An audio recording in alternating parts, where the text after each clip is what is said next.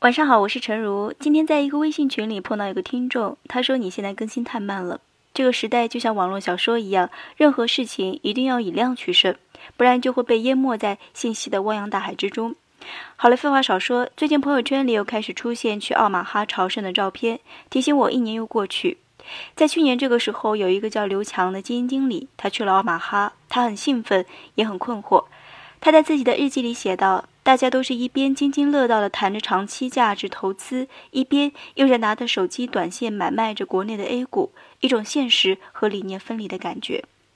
就像今年去奥马哈价值投资研究中心朝圣的中国投资者突破了三千人，但是国内的投机氛围却从股票市场蔓延到了期货市场和知识产权市场，俗称 IP，流动性的泛滥在资产收益率稀缺的环境下继续脱实向虚。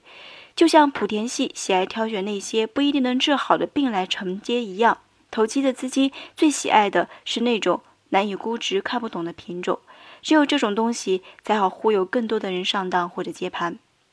所以回到开头这个问题，现在更新太慢了。其实还有一个原因，在二零一三年、二零一四年的时候，我能和大家分享一下改革的憧憬，但是现在有一些事情确实看不清楚。